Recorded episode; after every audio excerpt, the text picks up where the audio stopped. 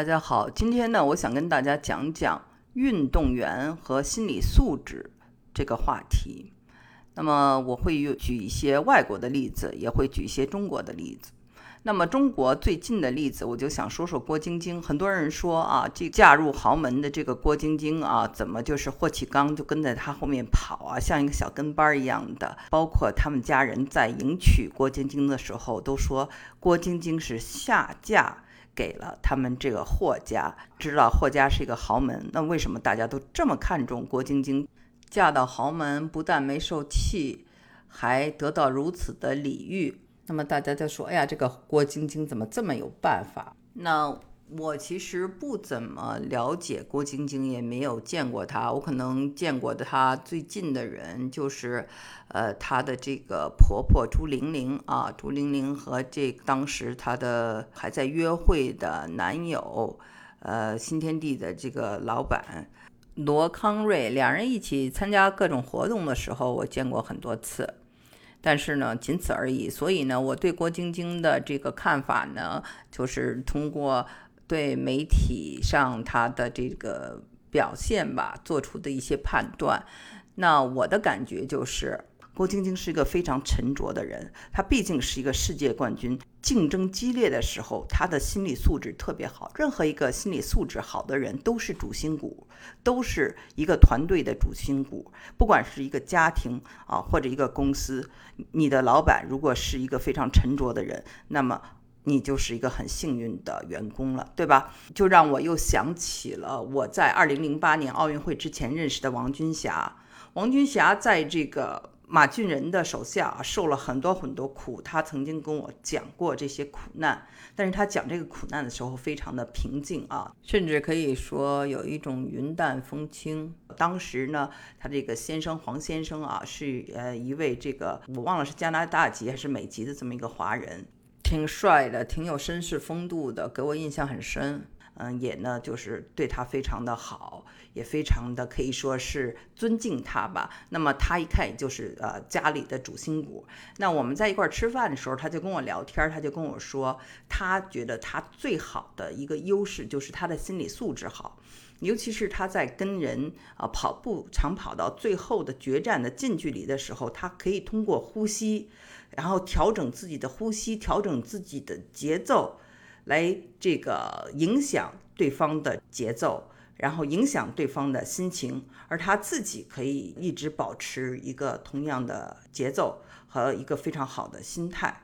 也就是说，他可以打乱别人的节奏，但是不会破坏自己的节奏。这个真的是了不起。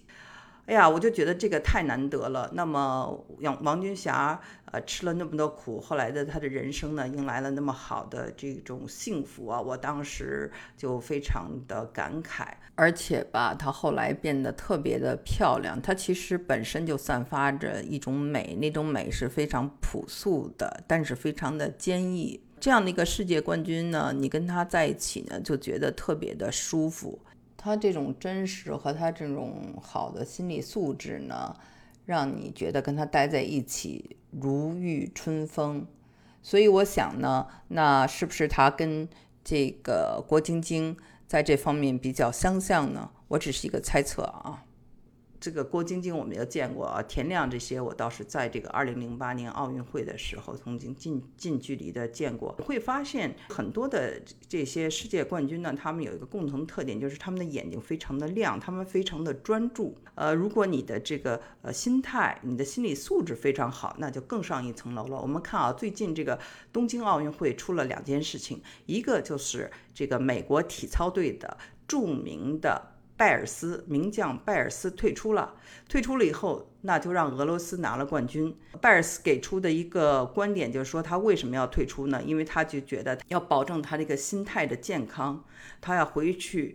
他说：“Work on mindfulness。什么叫 mindfulness？就是我们现在经常喜欢谈的正念啊，大家说的正念，还有包括打坐等等，就是讲的一个心理健康。那么他呢就觉得比赛呢应该是一种热爱，而从一种热爱的出发，而不是已经表现很糟糕了，还要硬着撑下去，很难的坚持下去了，还要硬撑着。他不想这样，所以他就退出来了。那么，呃，他呢，在这个美国的运动界呢，一直就是让人们呃记着他，是因为他对这个心理健康非常的看重。那么还有一位呢，就是这个日本的大阪直美。我们知道他这次风头出的很劲啊，他是一个这个呃。一半是海地血统，一半是日本血统的这么一个日本籍的呃队员，呃网球队员，但是呢却被选择在这个奥运会上做这个点燃火炬的这个火炬手，这是莫大的一个荣誉啊。那么很多国内的人是羽生结弦的这个粉丝，觉得啊很不平，应该让这些得过奥运冠军的人。去当这个火炬手，那么这个大阪直美还没有得过奥运金牌，而且呢，他之前也出过问题，我不知道大家知道不知道啊？就是他在这个温网也是因为精神压力呃退出了，还有呢，在之前的法网他也就没有参加呃新闻发布会，他的这个心理呢，有的时候也会出现很多的问题，比如说这次呢，因为大家对他有一些微词。但是又对他寄予着很大的希望，对吧？一方面，维茨就是说，你呢，其实家里全在美国生活，你都搬到美国去了，你是日语平时都不怎么说，长得呢也有一半日本的血统，但是国家却给你了这么大的荣誉，那你一定要拿一个金牌回来。那么他也正需要这样一个金牌来报答日本这个国家对他的器重吧。可是这种压力越大。你背负着所有人的期望值的时候，你可能就没有办法轻装前进了。所以他最后发挥也失常。那拜尔斯也是发挥失常。当人呢，他的心理不够坚强的时候，很容易。呃，发挥失常，这个呢，在很多我们认识的朋友里头也有。平时学习很好，但是他一到考试的时候就考砸。这种人呢，就是你可能也见过啊。想要练就一种钢铁意志，真的是太难了。这个心理啊，强大是不容易的一件事情。